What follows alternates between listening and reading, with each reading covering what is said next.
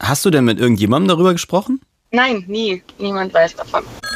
Es ist die größte Lüge, die ich erzählt habe in meinem gesamten Leben. Also hattest du auch die ganze Zeit ein schlechtes Gefühl dabei?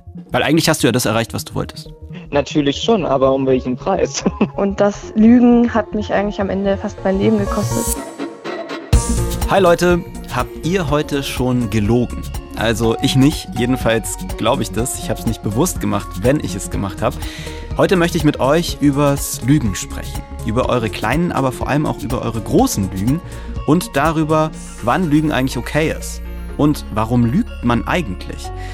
Ihr könnt mich wie immer anrufen und mir von euren Erfahrungen erzählen. Und ich bin total gespannt, ob bei dem Thema heute überhaupt jemand anruft. Es ist ja immerhin ein sehr sensibles Thema und es erfordert schon viel Mut, öffentlich von seinen Lügen zu erzählen, finde ich. Und ich würde sagen, wir starten direkt rein. Los geht's! Frank, hallo? Hi, hier ist Nadja. Hi Nadja. Ich möchte heute eine Lüge auspacken, die ich seit zehn Jahren mit mir rumtrage Mhm. und ähm, bei der ich auch nicht vorhab, sie jemals irgendwie aufzudecken. Mit ähm, 18 Jahren habe ich, also zu dem Zeitpunkt habe ich die Pille genommen und war sehr unzufrieden mit dieser Verhütungsmethode Mhm. und hatte ziemlich viele Nebenwirkungen. Habe dann daraufhin zu dem Zeitpunkt auch entschieden, dass ich die Pille absetzen möchte. Ich hatte aber einen Partner zu dem Zeitpunkt auch, Mhm. ähm, dem ich davon nichts erzählt habe. Ich bin zum Frauenarzt gegangen und habe halt eben über meine Beschwerden gesprochen und dann hat er mir auch darauf hingeraten, dass ich ein anderes Präparat aussuchen sollte. Ähm, aber ich habe kein wirkliches Vertrauen in dieses, äh, ja, in diese Hormonpille gehabt Okay. und habe das weitere Prä- Präparat eben nicht genommen. Und bin an die Sache ziemlich naiv herangegangen und habe auch nicht alternativ verhütet und bin dann letztendlich relativ schnell schwanger geworden. Mhm. Ähm, war für mich ein riesiger Schock, weil ich halt noch sehr, sehr jung war. Und offiziell habe ich jedem in meinem Umfeld erzählt, dass es ein Kind ist, das trotz Pille entstanden ist, was Ah. aber nicht der Fall ist. Ja. Und ja, deswegen äh, habe ich ein schlechtes Gewissen gehabt, aber auf der anderen Seite wollte ich mir auch nicht eingestehen, dass ich diesen Fehler gemacht habe und dass ich so naiv war und einfach gedacht habe, ach, es wird schon nichts passieren. Kannst du mir mal sagen, das ist die erste Frage, die ich mir stelle, ist natürlich irgendwie, ähm, was wusste denn dein Partner darüber? Oder was weiß dein Partner darüber? mein Partner ist inzwischen nicht mehr mein Partner Mhm. und er weiß gar nichts darüber. Wie hat er denn Ich reagiert? Für ihn kam das ja auch wahrscheinlich total überraschend, weil er, wahrscheinlich hat er sich darauf verlassen, na, sie nimmt die Pille und es wird schon alles irgendwie okay sein und. voll, weil es war für ihn ein riesiger Schock. Aber er hat es dann letztendlich auch äh, angenommen und hat gesagt, ja gut, komme was wolle, ich bin bei dir und wir werden dieses Kind großziehen. Mhm. Ähm, dazu kam schon ein gewisser Altersunterschied. Also deshalb war es vielleicht für ihn in dem Moment nicht so schlimm wie letztendlich für mich, weil ich halt wirklich nicht vorbereitet war auf das Ganze. Und das, äh, Wie alt warst du? ich war 18, als ich schwanger geworden bin. Mhm. Okay. Ich bin sehr, sehr glückliche Mama und es ist alles gut und ähm, die Situation wurde von allen in meinem Umfeld akzeptiert. Mhm. Und dennoch ist es natürlich ein Riesenfehler gewesen. Und das ist etwas, wofür ich mich auch sehr, sehr schäme, dass ich damals nicht offen war mit meinem Partner und eben darüber gesprochen habe. Ich war einfach nicht mutig genug und wollte mir dann nicht eingestehen, dass ich schuld bin. Mhm. Habe das dann quasi ein bisschen vertuscht. Hast du denn mit irgendjemandem darüber gesprochen? Nein, nie, gar nie. Also nicht Nie? mal mein bester Freund, der wirklich alles von mir weiß. Nein, gar Mhm. nicht. Niemand weiß davon. Und wie ist es, dass du das äh, für dich behältst, die ganze Zeit? Also ich kann mir vorstellen, dass ich mit meinem Kind darüber irgendwann sprechen werde, gerade wenn es in das Alter kommt, wo es selber sexuell aktiv wird. Mhm. weil es eben doch ein sehr wichtiges Thema ist. Aber mit meinen Eltern oder mit meinem Umfeld, keine Ahnung, ich, hab, ich, ich traue mich nicht darüber zu sprechen, weil es mir immer noch sehr peinlich ist, dass ich das damals so schlecht eingeschätzt habe und falsch entschieden habe. Was glaubst du denn, was Ja, das sagen würden? Keine Ahnung. Also was ist deine Befürchtung? Ich weiß es nicht. Das ist eine gute Frage. Ich habe mir dafür nie so Gedanken gemacht. Letztendlich würden sie wahrscheinlich sagen, ja gut, ist jetzt halt so. Ich meine, das Kind ist nun mal da. Ne? Mhm. Was würdest du denn sagen, ab wann ist denn äh, Lügen okay? Das ist eine sehr, sehr gute Frage. Ähm, Du hast es ja Also, gemacht, um dich selbst zu schützen, ne? um dich sozusagen, um ähm, Genau. vielleicht so- sozusagen äh, aus deiner Wahrnehmung deinen Gesichtsverlust irgendwie zu verhindern, oder? Richtig, aber da habe ich halt eben mein Ego ja darüber gestellt, was, was also das wäre halt, das ist nicht okay. Ich kann nicht mein Ego darüber stellen, was ähm, über die Wahrheit in dem Fall. Weil ein Gesichtsverlust wäre ja einfach nur erwachsen gewesen in dem Moment. Da hätte ich einfach sagen müssen, ja, ich stehe dazu, ich habe es verkackt, ich habe den Fehler gemacht und ähm, das muss ich jetzt gerade bügeln. Mhm. Ich hätte auch in Kauf nehmen müssen, dass mein Partner dann sagt, ja, geht's noch. Ähm, wenn, wenn du jetzt so doof zu mir bist, dann will ich gar nicht mehr mit dir zusammen sein. Ich hatte vielleicht auch Angst davor, dass er mich verlässt, weil ich eben diese äh, Pille abgesetzt habe, wissentlich, dass was passieren kann. Hm. Ähm, Weil es ja in irgendeiner Weise auch vielleicht ein Vertrauensbruch wäre für ihn, ne? genau. So, er hat darauf vertraut, dass 100%. du, wenn du die Pille absetzt, ihm davon auch erzählst und dass ihr da vielleicht gemeinsam auch eine andere Lösung findet. Und ähm, ja, also das könnte ich irgendwie auch verstehen. Und würdest du es heute anders entscheiden oder anders damit umgehen? Zu 100 Prozent. Wie ist das jetzt für dich, das ähm, so erzählt zu haben? Ich weiß nicht, irgendwie ein bisschen erleichternd. Mhm. Ich war sehr nervös vor dem Anruf. Aber ja, mir geht's gut jetzt. Also mir geht's ein bisschen besser als davor. Tatsächlich. Okay. Ich wünsche dir und, äh, und deinem Kind alles Gute für euch, für eure gemeinsame Zukunft. Und äh, ich danke dir sehr, dass du diese Geschichte mit mir geteilt hast. Vielen Dank fürs Zuhören. Sehr gerne. Einen schönen Abend noch. Und macht weiter so. Ciao. Danke. Tschüss. Ah, jetzt ruft gerade direkt jemand an. Hallo, hier ist Frank. Hallo, Hi. Wie heißt du? ich heiße Laura. Laura. Genau. Ich habe eine ziemlich große Lüge. Mhm. Und zwar hat es angefangen, hm, als ich zwölf war oder 13. Da habe ich meinen damals besten Freund kennengelernt. Und hm, es war halt so ein Mensch, der so ganz besonders war und ganz so eine tolle Ausstrahlung hatte und ziemlich toll für mich war. Mhm. Und ich dahingegen habe mich halt nicht so toll gefühlt und habe dann tatsächlich angefangen, ihnen viele Lügen zu erzählen, um irgendwie besonders zu wirken. Also das hat angefangen mit so Sachen, dass ich Leistungssport gemacht habe früher, total utopisch jetzt mit zwölf. Ne, aber hatte halt auch geglaubt, Also du hast gar keinen Leistungssport gemacht.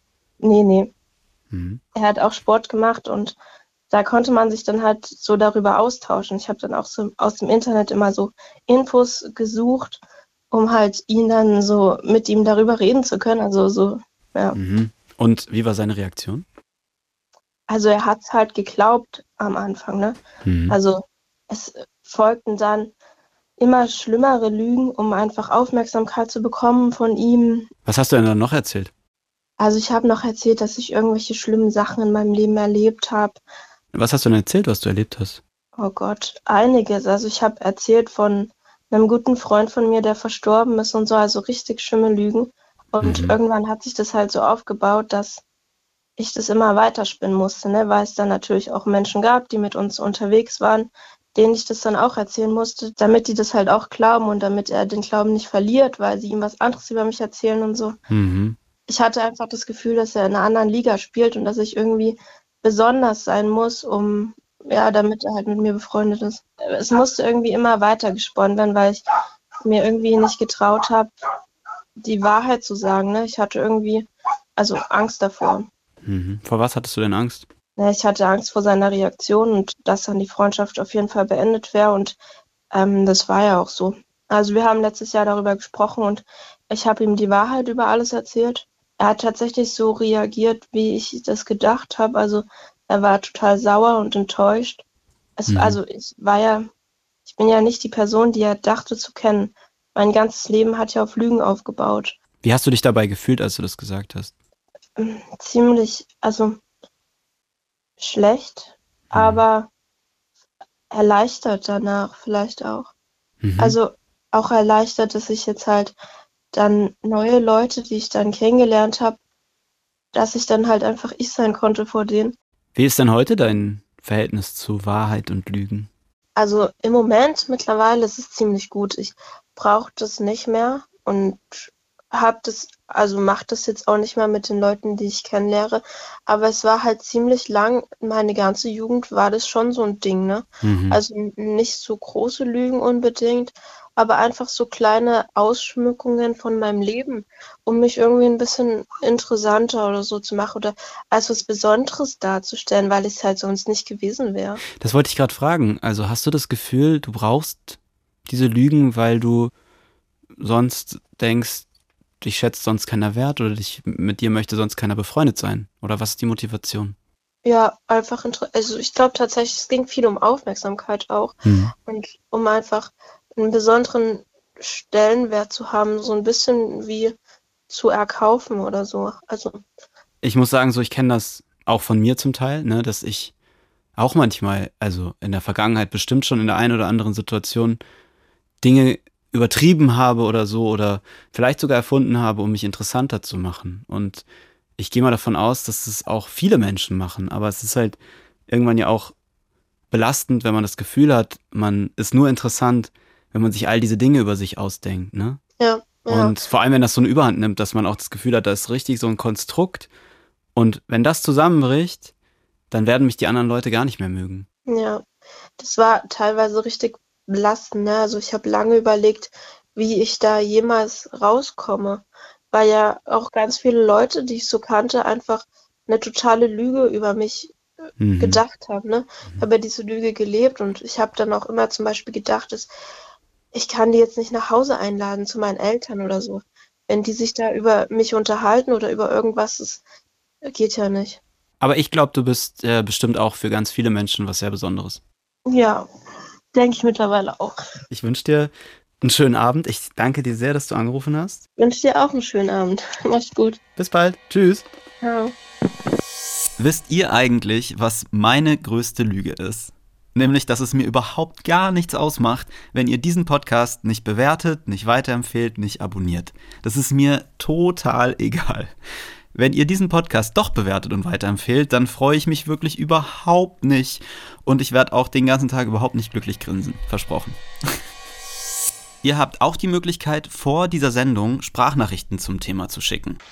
Zu meiner größten Lüge. Ähm, wir sind alle einen extremen sozialen Druck untergeordnet und gerade eben auch so, wenn man 23 ist, mit 23 noch eine Jungfrau ist und ja, keine Beziehung hatte in seinem Leben, ist das sehr anstrengend auf Dauer. Und dadurch, dass ich gerade ein Studium angefangen habe, ganz weit weg von meinem Heimatort und allgemein auch ein neues Leben so gesehen angefangen habe, habe ich gesagt von vornherein, dass ich in einer Beziehung war, was ich nie war. Und auch, dass ich keine Jungfrau mehr bin, weil es mir auf Dauer einfach echt anstrengend war, jedes Mal blöd angeschaut zu werden. Ich fände es eigentlich ganz schön, wenn man dazu steht, dass man noch nie Sex hatte. Aber ich weiß das aus eigener Erfahrung, dass das in manchen Gruppen ein Tabu ist. So. Und deswegen kann ich diese Notlüge total gut nachvollziehen und finde auch gar nicht, dass das verwerflich ist. Jetzt muss ich kurz rangehen. Noch ein Hinweis von mir. Beim nächsten Anruf geht es um suizidale Gedanken. Falls ihr den Anruf überspringen wollt, wir schreiben euch die Timecodes in die Shownotes. Frank, hallo? Hi Frank, äh, ich wollte dir meine größte Lüge erzählen. Erzähl mal.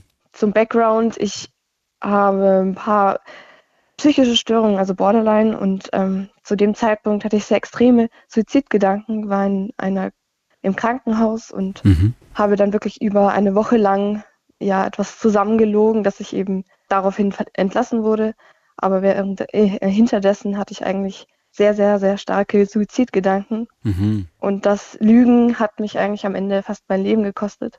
Und erzähl mal, was, was hast du den anderen denn erklärt, dass du aus der Klinik entlassen werden musst? Ich habe wirklich, ja, also etwas erfunden, wie es mir geht, ähm, wie meine Situation ist, obwohl meine Situation innerlich äh, völlig, äh, ja, schrecklich und düster und ganz kaputt war. Mhm. Aber ich habe dann eben was ganz anderes erzählt, so dass ich halt rauskomme und dann eben meine Suizidgedanken ausführen kann, wenn ich entlassen werde. Als ich dann entlassen wurde, habe ich auch zwei Tage danach einen ja, sehr schweren Suizidversuch begangen, Mhm. der schon sehr kritisch geendet hat. Ja. Mhm.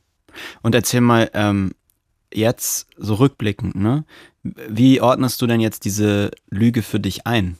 Also kannst du noch verstehen, warum du gelogen hast? Ich verstehe noch sehr gut, warum ich gelogen habe. Vor allem, dass ich, mm, ja, das, also es ist klar, sind es fast zwei Jahre her, aber meine Situation ist schon besser auf jeden Fall. Aber auf jeden Fall würde ich sagen, ich habe viel Verständnis dafür, dass ich damals gelogen habe, aber Mhm. heute würde ich sagen, äh, ich hätte es auf jeden Fall anders machen sollen, weil es hätte sich sehr vieles, ähm, hätte, hätte ich mir ersparen können, sehr viele traumatische Erlebnisse auch, die dadurch durch dieses Handeln gekommen sind, ja.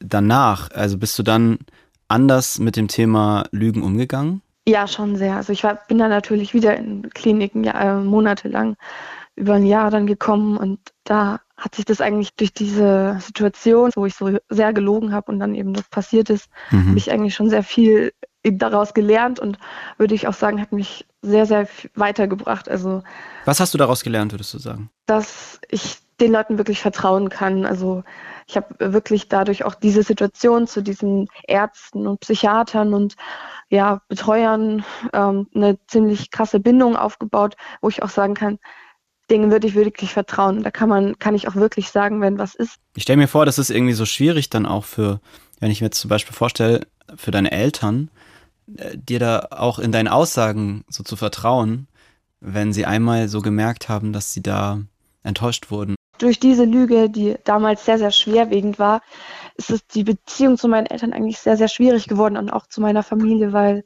meine Eltern haben ein, also sind mir sehr, sehr misstrauisch, vertrauen mir kaum noch seit diesem Zeitpunkt. Das ist jetzt ein bisschen her, aber immer noch ist es sehr, sehr schwierig, Hm. auch für, für meine Freunde irgendwie ein Vertrauen zu mir haben, weil ich eben ja schon auch das Vertrauen missbraucht habe. Also Ich musste gerade an diesen Spruch denken, den man in der Kindheit so oft hört, ne? Diesen, Mhm. wer einmal lügt, dem glaubt man nicht.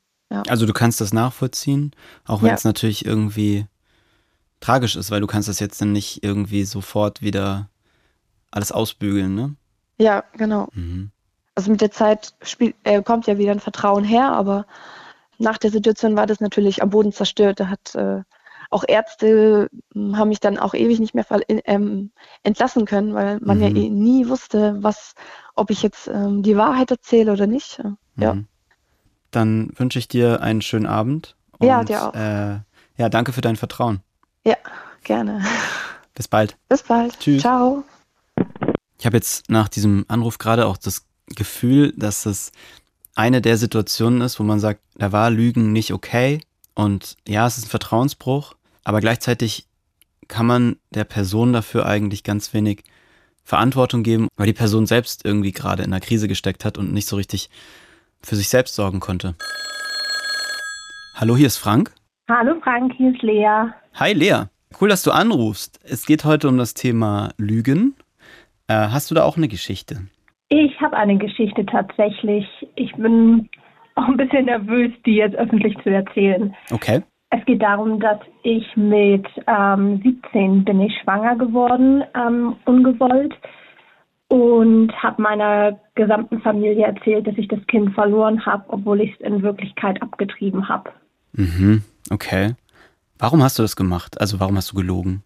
Einfach weil ich wusste, dass meine Familie da total gegen ist und es nicht verstehen und akzeptieren wird und ich Angst hatte, ähm, verstoßen zu werden. Mhm. Und bis zuletzt hat auch wahrscheinlich niemand daran gezweifelt, oder? An deiner Version der Geschichte. Nein, gar nicht. Auch heute immer noch nicht. Das ist mittlerweile knapp sechs Jahre her Mhm. und das ist immer noch das, woran meine gan- ganze Familie glaubt. Und hast du mit irgendjemandem jemandem darüber gesprochen? Ähm, mit meinem Freund, dem Vater. Konnte er das verstehen, dass du das so erzählt hast?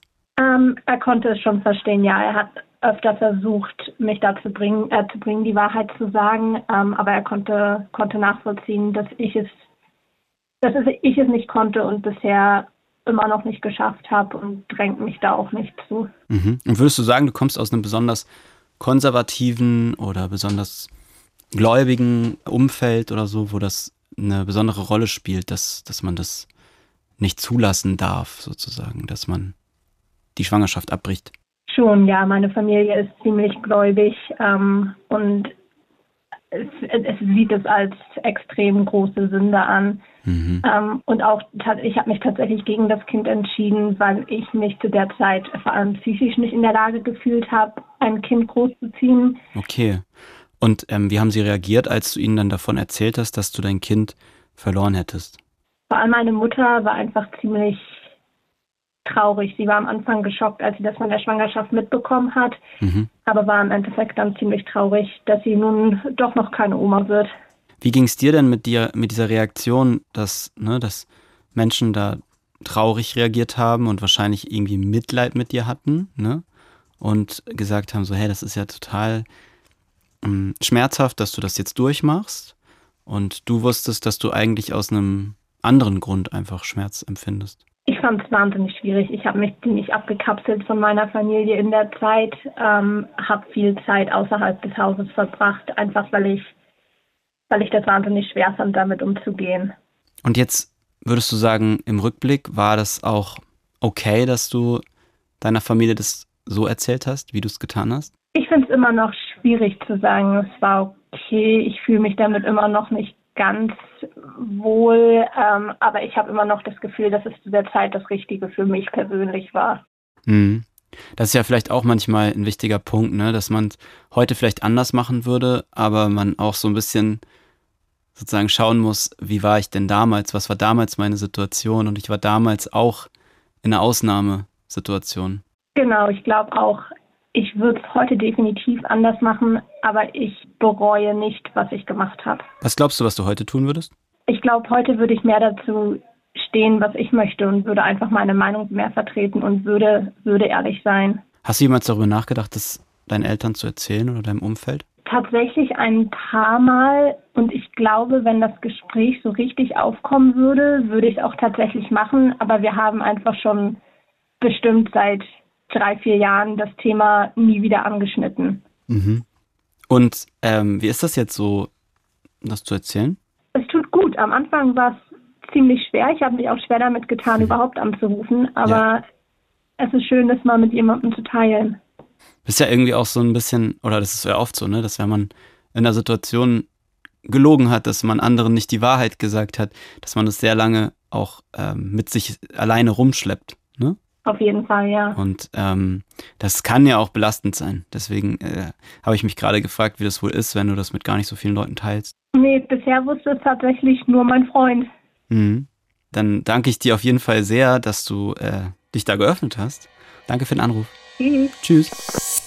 Viele von denen, die jetzt angerufen haben, die haben noch nie über ihre Lüge mit irgendwem gesprochen. Und im Vergleich zu den letzten Sendungen haben heute sehr, sehr wenige Menschen angerufen. Aber ich finde, die, die angerufen haben, die haben richtig viel Mut gehabt. Und ich bin total dankbar für das Vertrauen, das ihr mir schenkt und dass ihr uns all das erzählt habt. Wenn ihr eine Geschichte, eine Lüge oder ein Geheimnis habt, das ihr mir gerne erzählen wollt, dann könnt ihr mir jederzeit schreiben oder ihr schickt mir eine Sprachnachricht an die 0174 274 5065. Hier noch der Hinweis, in der nächsten Sprachnachricht geht es um sexuellen Missbrauch. Hi, ich möchte euch auch von meiner größten Lüge erzählen.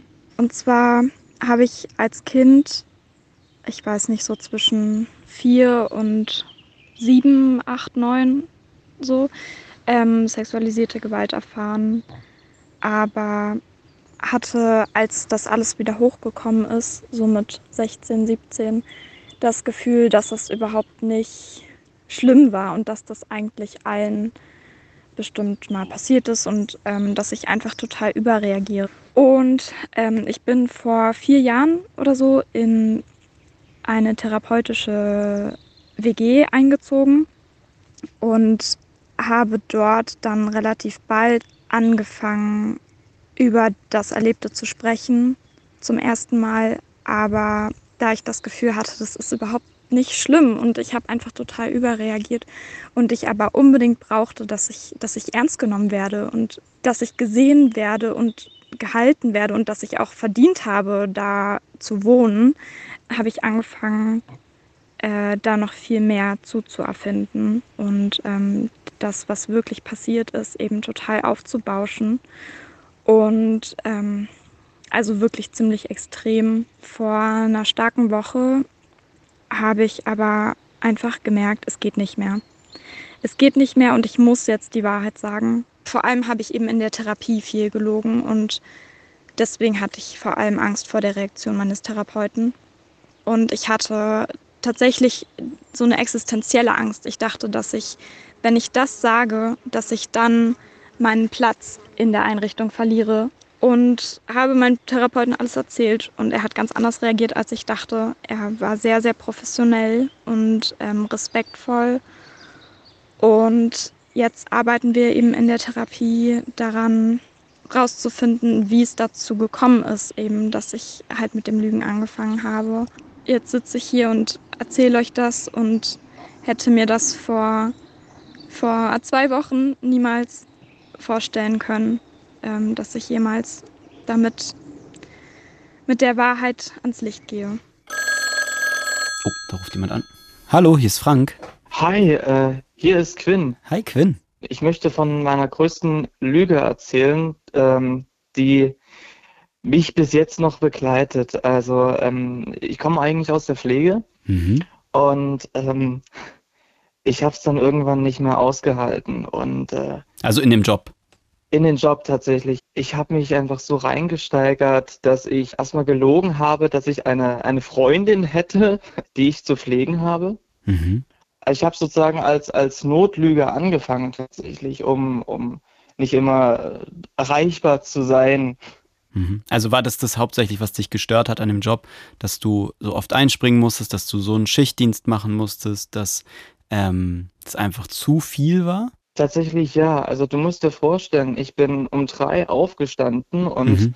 war um vier auf Arbeit und bin dann bis 20 Uhr auf Arbeit geblieben. Ja, okay. Und äh, das war halt die Häufigkeit tatsächlich, diese 14-Stunden-Dienste hintereinander, die man, da wollte ich sozusagen aus diesem System raus. Und du hättest ja, gesagt, also du hättest ja sagen können, ähm, und wahrscheinlich, gehe ich jetzt mal von aus, äh, würden deine Kolleginnen und Kollegen ja auch verstehen, wenn du sagst, äh, das wird mir hier alles irgendwie zu intensiv und die Belastung ist zu hoch. tatsächlich äh, dachte ich das auch und habe es angesprochen. Mhm. Und die Begründung war einfach, aber Sie sind doch ein junger Mensch, Sie können doch arbeiten. Ah, okay, verstehe. Also du hast es erstmal mit der Wahrheit versucht. Ja, natürlich. Also ich bin eigentlich von Grund auf ein sehr ehrlicher Mensch. Verstehe. Okay, also hast du Mhm. für dich eigentlich gar keine andere Alternative gesehen, außer du musst irgendwie anders klar machen, dass du jetzt nicht mehr einspringen kannst. Genau. Aber wie kommt dann die Geschichte mit der Person, die du pflegen musst zu Hause? Wie waren denn die Reaktionen, als du das erzählt hast? Ähm, ich habe es erst nur ein paar Leuten erzählt, weil ich wollte es nicht an die große Glocke hängen. Mhm. So, man weiß ja, irgendwann wird es immer größer und jetzt wollte ich eigentlich mich davor bewahren, dass diese Lüge halt immer größer wird. Ja. Weil irgendwann stolpert man selber über seine große Lügengeschichte irgendwann. Also hattest du auch die ganze Zeit ein schlechtes Gefühl dabei? Ein bisschen schon, ja. Weil eigentlich hast du ja das erreicht, was du wolltest. Natürlich schon, aber um welchen Preis? Mhm. Das ist die Sache. Wenn es rausgekommen wäre, ist meine Glaubwürdigkeit hin. Und ähm, ich habe es nur wenigen erzählt und viele haben Verständnis dafür geäußert. Was hat sich da in deinem Gefühl dann geändert, als du gemerkt hast, Leute verstehen das sogar? Ich war befreiter. Mhm. Ich wusste, ich habe nicht mehr diesen großen Druck, von mir hängt nicht mehr so viel ab. Mhm. Und wie ging es denn dann weiter? Ähm, es ging dann halt weiter, dass ich tatsächlich dann doch ein bisschen wieder mehr eingeplant wurde, dann halt auch mehr vermehrt in, in, in Frühdiensten tatsächlich. Mhm. Obwohl ich gesagt habe, hier, ich, ich kann vormittags nicht, weil ich ja, ich habe dann immer noch so gesagt, hier, ich muss dann meine Freundin irgendwo mit pflegen und alles, ne? Und äh, vormittags ist die Zeit. Mhm. Und ähm, dann, dann wurde ich halt weiter eingeplant in, in Frühschichten und, und Spätdiensten und plötzlich hieß es ja, du machst jetzt auch eine Nachtschicht mit, was vorher einfach nie, nie zur Frage stand. Ja. Und ähm, ich so, das, das, das wird leider nichts, ne, weil ich halt äh, pflegen muss. Und dann hieß ja, aber es kann ja dann nicht so schlimm sein, wenn du ähm, dann zwei, dreimal im Monat noch mal mehr einspringen kannst. Mhm. Wo ich mir so dachte, okay, also dann, dann muss ich ja irgendwas ändern. Ich habe mir dann gedacht, okay, gut, also wenn die erste Lüge schon so gut geklappt hat, dann muss ich die vielleicht einfach weiter ausbauen. Wie hast du denn die Lüge erweitert? Ähm, ich habe gesagt, hier, meine Freundin hatte einen schweren Autounfall. Also erst musstest du sie pflegen und dann hatte sie noch einen schweren Autounfall. Genau, sie wurde von einem Auto angefahren. Okay. Und ähm, ist dann natürlich auch noch in ein, ist natürlich auch in ein anderes Bundesland passiert, logischerweise, da wo ich natürlich hinfahren muss, ne, damit halt ich mehr Zeit brauche. Mhm. Und ähm, Was hast du in der Zeit wirklich gemacht? ich war, ich war mal für mich wieder. Ich war mal nicht auf Arbeit und, und konnte mich tatsächlich mit Freunden treffen. Hattest du Schiss, dass das auffliegt? Ja. Sehr, weil ich eigentlich ein scheiß schlechter Lügner bin. Mhm. Also Okay. wenn, wenn ich wenn ich lüge ohne Mist, dann, dann grinse ich von einem Ohr zum anderen. Und trotzdem hat man Oh. dir offenbar irgendwie geglaub, geglaubt, oder? Ja, Wie ist das Ganze dann geendet? ich ähm, habe es gesagt mit, dieser, mit diesem Autounfall und Mhm. ähm, habe gesagt, ich muss, äh, ich muss sie pflegen. Und ähm, dann war es ja so, okay, also ändert sich ja so im Bereich jetzt eigentlich von Ihnen nichts. Großartiges, außer dass sie vielleicht etwas mal weiter fahren müssen und außerhalb sind. Und da dachte ich so, ey, Moment mal. Also hat man dich auch wieder nicht so ernst genommen, deinem Gefühl nach. Genau, genau. Und dann habe ich gesagt, okay, passen Sie auf, ich bin die einzige Person, die sie pflegen kann, weil sie nebenbei noch ein Trauma hat. Das heißt, ich habe der Person, also der Fantasiefigur, noch ein Trauma mit angedichtet, wo ich halt die einzige Lösung war. Okay, also das ist ja langsam, ne, es nimmt das ja Ausmaße an. Ja, Das ist ja, ja. wirklich, ähm, Es ist die größte Lüge, die ich erzählen, erzählt habe in meinem gesamten Leben. Und äh, aber aus der Not heraus, so, ne, weil du dich, dich nicht anders, dir nicht anders zu helfen wusstest und weil du das Gefühl hattest, wenn du es nicht machst, wirst du vollgeknallt mit Arbeit. ja, und eh, man, man kann natürlich sagen, ja, dann, dann geh doch einfach. Hm. Aber diese Verantwortung den Menschen, die man pflegt, einfach äh, zu gehen, also du wolltest die nicht im Stich lassen. Ja, dann war es so, dass äh, derjenige, der die Schichten schreibt, ähm, sich das angehört und hat gesagt, hier, da müssen wir was machen. Ähm, es geht zur Chefsleitung und das erzählst du denen dort nochmal mit. Und ich dachte, oh scheiße, jetzt geht das noch höher. Und du dachtest, oh nee, wenn das jetzt auffliegt, dann, Ja, dann war es das. genau, und es, es klingt hart, aber ich habe davor mich vorbereitet. Ich habe so tief eingeatmet und habe nochmal meine Lüge im Kopf, habe ich äh, alles nochmal durchgegangen, okay, wie hat's angefangen? Was ist Mhm. jetzt passiert? Ne? Okay. Damit das halt glaubwürdig wirkt und äh, da keine Zwischensachen sind.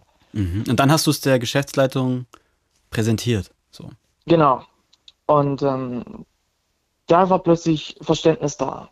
Ab dem Moment, wo ich sagte, hier, also ich ziehe zu ihr und ich werde sie zu Hause pflegen müssen. Und Okay. Und gleichzeitig, ne, du wusstest ja, dass das eine ganz große Lüge ist, dass das so. Ja, na klar. Mhm. Das war, also das war so hart.